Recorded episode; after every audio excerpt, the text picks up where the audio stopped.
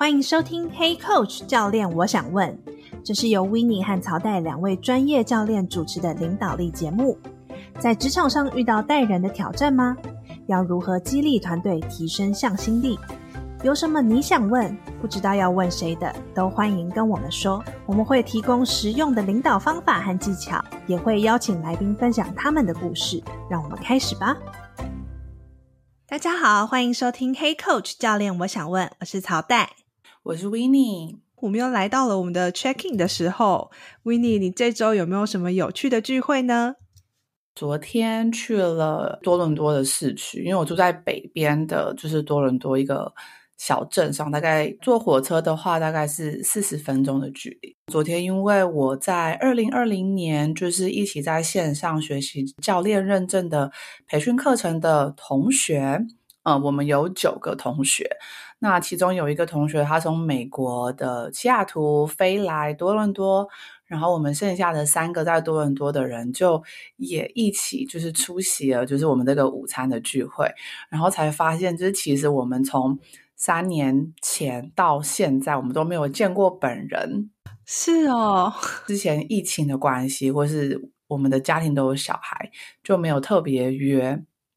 所以我们就是第一次就是见到真人。除了线上课程认证以后，后续每个月我们都还有将我们这个九个人一起的学习团，每个月我们还有个 catch up，有空的人就会上线，连续了两年。真的是很深的一个连接，然后大家一起从什么是 coaching，我可以做吗？然后到诶，我有第一个客户，到很好，到现在甚至我们有一个就是伙伴，他接下来要出就是一个跟管理学相关的书，可以见到真人，然后聊聊每个人的状况，就觉得蛮开心的。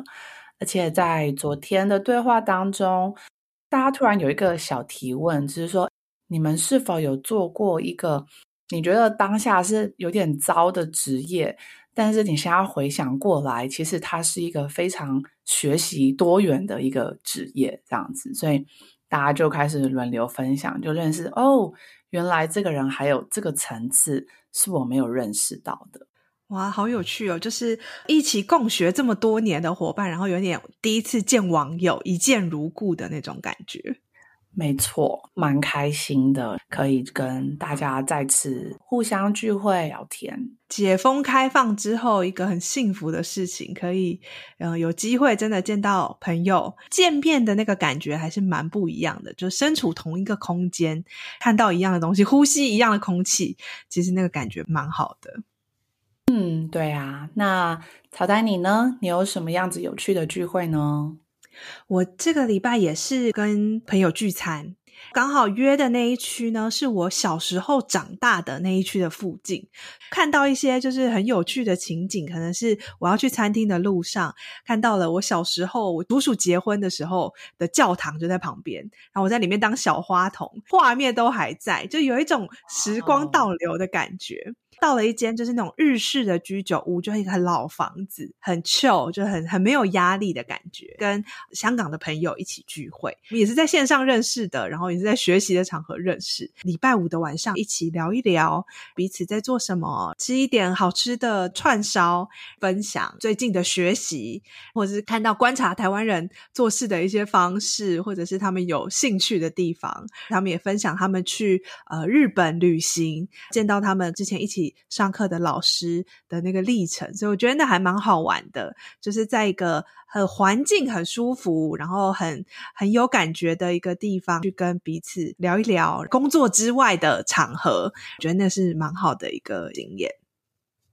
好，今天其实我觉得蛮特别的一集哦。今天是我们第一集的 Q&A，所以我们希望建立一个传统，就是每个月的最后一个礼拜，跟听众一起共创的机会。所以，我们虽然在线上相聚，但是希望说有一种共同创造的那个聚会的感觉。今天有几位听众来信分享他们的心得，他们可能遇到的一些想要跟其他人一起讨论的问题。今天我们就来聊一聊。那戴，你想要先分享一个听众的来信吗？好啊，我觉得我看到这个还其实我还蛮蛮兴奋的，就是他马上听到我们第三集，呃，你会问问题吗？这一集他就觉得很有感觉，就写信给我们。这是在来自台北的听众哦，所以他提到说他自己开始担任带人主管，然后所以他在听这个你会问问题吗？这一集就在回想说自己在跟团队成员互动的时候，好像会很习惯直接给建议。不管是诶哪里做得好，去赞美他，或者是直接点出来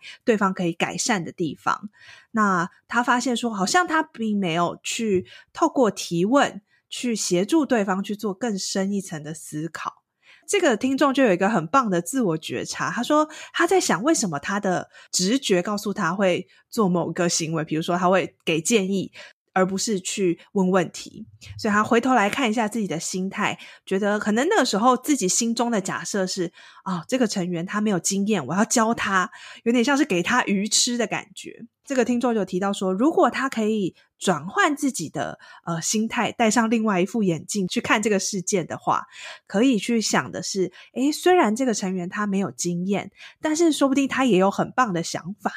当他有这样子的一个心态的时候，他可能就会更自然而然的用提问去把他们的对话拉到另外一个层次，然后变成教他怎么去钓鱼，然后让这个成员也可以更独立自主。所以我觉得这个是一个蛮棒的，让我听到也觉得为他感到很兴奋的一个分享。我觉得这就回到我们就是在做领导力的分享的时候，三个阶段：领导自己、领导他人到领导组织。虽然这个议题是领导他人，就是他跟伙伴的沟通，但事实上他要先领导自己，他要对自己有察觉，发现到他自己的对话是更多的是只有肯定、赞美，或者是呃否定句，他少了一个提问，就减少了那个对话可以共创的空间。所以我觉得这是一个非常棒的一个分享。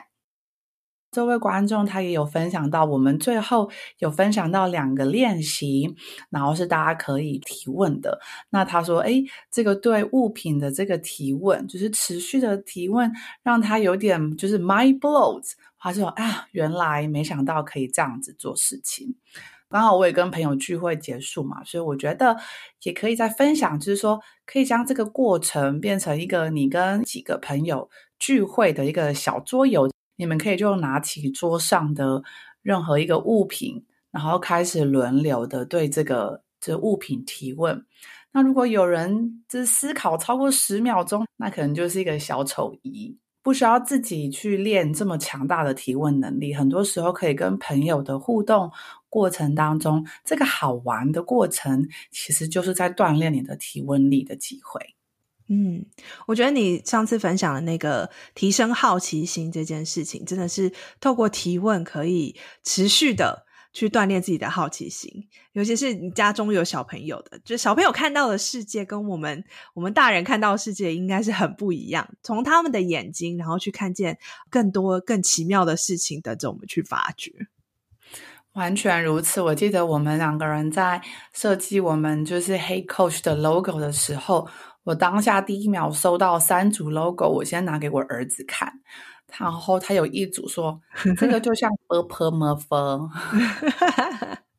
然后他说我们现在的 logo，他说嗯，好像一个 planet，好像地球一样。我说、嗯、OK，好，那他有 get 到就是我们想要传达的点了。一个三岁半的孩子也还是看得出来我们想要传达的意念是什么。对啊，真的真的很好玩。所以我想说，另外呢几个提问，我也一起来，就是跟大家分享哦。就是我们刚好有几个，因为我们第二集在谈心理安全感嘛，刚好有几个问题跟这个蛮有关联的。那 Winny 来帮我念一下第一个问题好了。好吧，那第一个问题的话，就是呃，有人提到说，我希望可以创造让团队成员愿意尝试错误的文化，但是有时候会担心放手之后事情会不会失控，那我该怎么找到平衡呢？我觉得这应该是蛮多 leader 都会遇到的问题。就是我学到一个新的概念，我很希望我的团队可以有这样子的一个文化。我也会很担心，我做了这件事情之后，会不会事情就跟我想象的不一样，会失控，可能造成不好的结果。那我觉得这应该是很多 leader 心里都在想的事情。Winnie，你你怎么看？我觉得就学到之前就是一个情境领导，就是 situational leadership 的这个概念。第一个就是这个人的 motivation，他的意愿如何？嗯，他是否真的很想要做新的这个尝试或是这个举动？第二个就是主管可能要主观的去判断一下他的能力。在就是执行这个专案的能力上面，如果你分成中高低的话，就是大概在哪里呢？如果是比较中高的能力，然后意愿也很高的时候，就很欢迎去放手，就是让这个人有更多的尝试的机会。然后第二个，我觉得也可以去尝试的，就是说可以分享一个这个工作内容不是这么就是重大的一个决定的。然后让这个伙伴就可以去尝试，就是主管自己本身也有那个，诶，他真的完全失败了，我也可以接受，真的放手让他去做尝试的。那因为我自己有小孩嘛，嗯、我就觉得每天在跟他相处的过程也是如此。他说想帮我做家事，我说好，那我就让他选择放洗衣服的过程，就是把衣服从洗衣篮里放到洗衣机里。然后再从洗衣机放到烘干机里，按那个按钮，他就觉得哦，他很 proud of himself。嗯，对。但是这个过程其实，就算他真的失败了，我也没关系，顶多就是衣服掉到地上，或是某件衣服没有洗到而已。有点像是找一个 safe to try 可以安全尝试的一个环境，先试试看。因为我以前是在软体公司嘛，所以我们也会有一个有点像叫做沙盒哈，所以先在这个里面先去呃实战演练练一下，然后主管也可以去讲清楚，诶，我们现在就在做实验，我的期待是什么？把边界拉出来。这样子大家才不会觉得有点无所适从。有时候主管愿意放手，大家还不知道说你是不是玩真的。所以我觉得这个是需要一步一步来的，不是说诶一下马上就从放手变成放任，而是把那个条件跟边界画出来，然后让大家循序渐进的可以去尝试。嗯，就从那个十个 percent。啊，要做一些新的尝试的时候，如果你一下子邀请大家去做一个大改变，那其实是一个大家会害怕的。嗯，所以就像说，哦，我们今天要跑马拉松，我跟你说，哦，你立马要跑，就是四十二公里，马上放弃。对，但我跟你说，嗯，没关系，我们先从五百公尺、一公里开始，先开始那个小小的一步的时候，就会建立起这个人他本身的自信，以及他可以愿意慢慢达成的这个部分。好啊，那这边也有另外一个分享，就是想问问草代的一个想法是什么？如果心理安全感过度的导入之后，然后反而造成员工过高的心理安全感，有什么方法可以导正心理安全感？到什么样的水准才是真正的帮助组织，而不是说，哎，落后了，然后，嗯，我觉得听众问的蛮好的，尤其是心理安全感，大家听到这个概念，如果你还没有听第二集的话，我在这边跟大家分享一下，它其实就是在讲说。一个心理安全感高的团队，你在这个团队里面，你不用担心说，我把一些新的想法，或是我来问问题，或是指出我们可能犯的某些错误或是风险，然后做这些事情的时候会被其他人攻击，或者是被嘲笑，或者是被排挤。所以他知道说做这些事情是是安全的，然后他也愿意为了团队最后的目标或者是团队的福祉，把他的问题或者是新想法提出来。那这位听众问的很有。趣的是说，心理安全感有没有过高这件事哈，所以我觉得这个时候就要回头来看，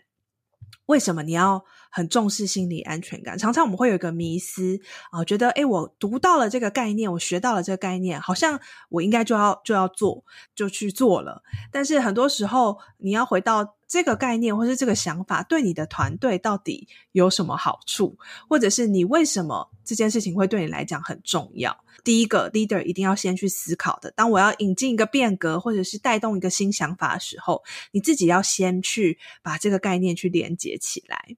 那书中讲了一个，我觉得蛮可以回应这位听众的提问，就是他说他心理安全感可以把阻挡人们实现目标的刹车松开，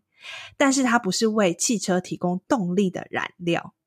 大家可以感觉一下。所以心理安全感它是一个呃，本来呢，如果你这个团队要好好的运作，呃，如果你没有心理安全感，其实你是一直踩着刹车的，大家是压抑的，很多想法，很多。提问都不会在这个过程中去浮现出来，但是呢，当你把这个刹车松开之后，大家有心理安全感了，会愿意去提供想法。所以，像这位听众他提到的说，如果他团队因为心理安全感太高，进入了一个漫无目的的这种这种讨论或者是畅谈啊，这个时候如果没有人站出来说，诶，我觉得这样子的对话对我们的团队。对于我们的成果，对于我们的会议的效率，可能不是有一个正面的影响。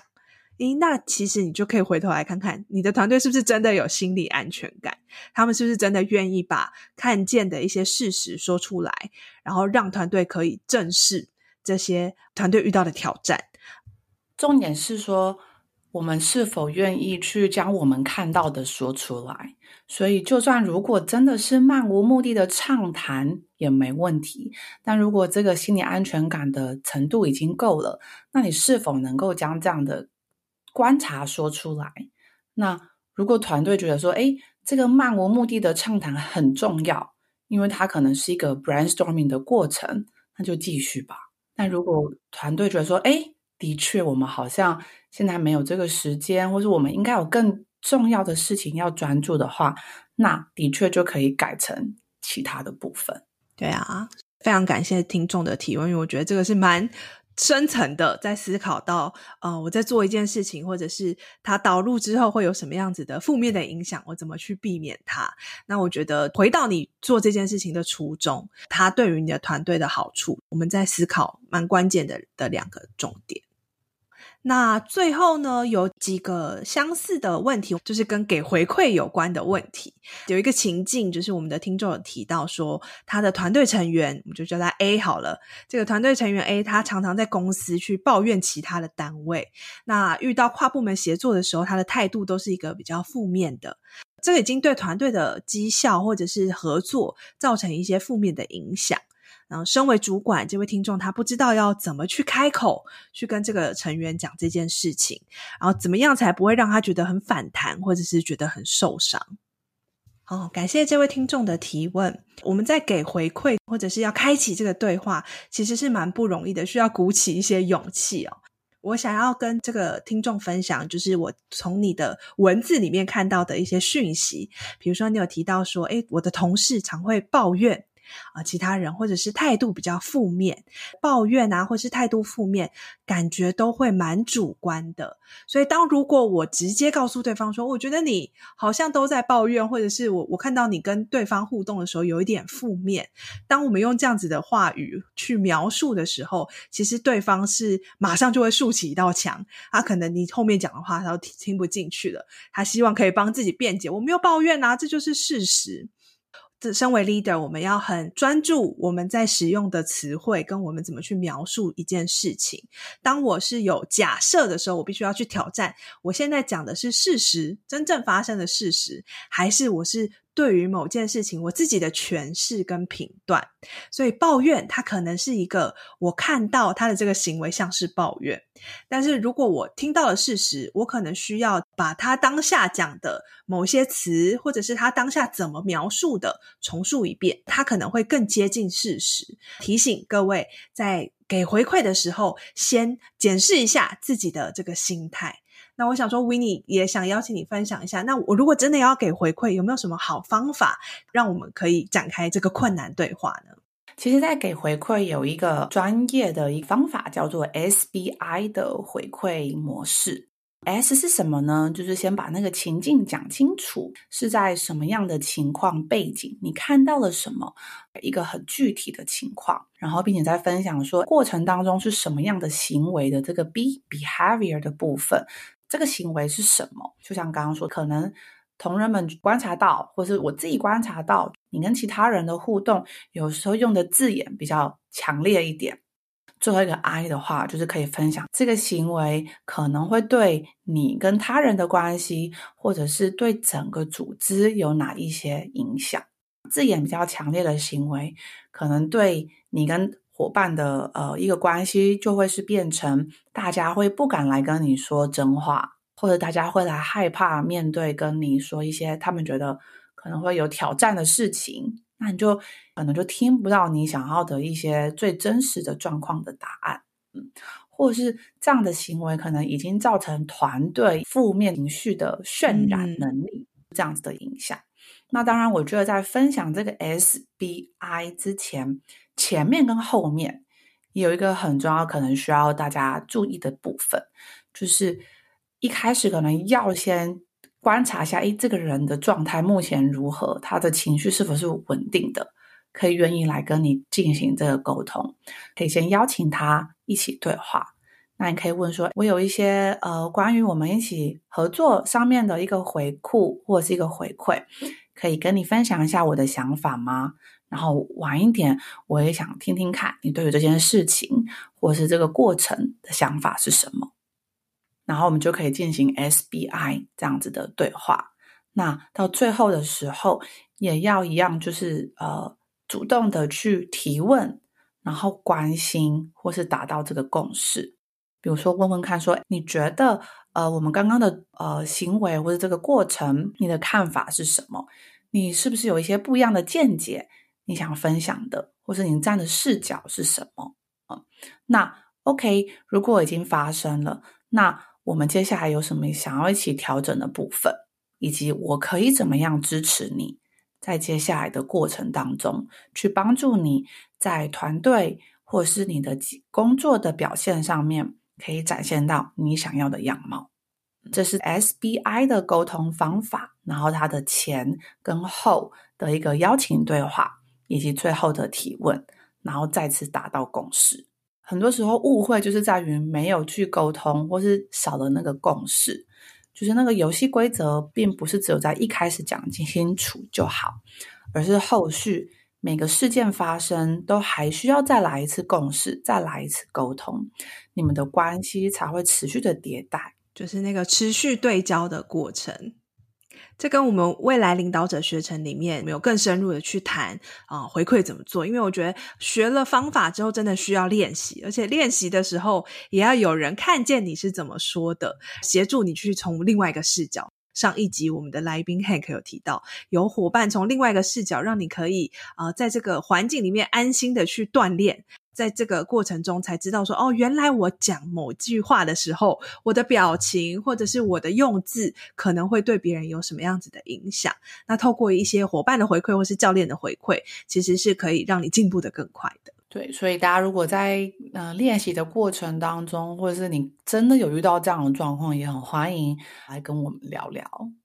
好哦，所以如果你也想要跟我们分享你的问题，欢迎到 Facebook、Instagram 上面的主页的连接，你就可以找到一个教练我想问的连接，里面就可以把你的呃提问直接分享给我们。那预设都是匿名的，所以你可以放心的发问哦。然后也别忘了订阅我们的电子报，每周四你就会收到当周的 Podcast 节目精华，还有近期的活动。你也可以直接回信给我们，然后我们都会收到。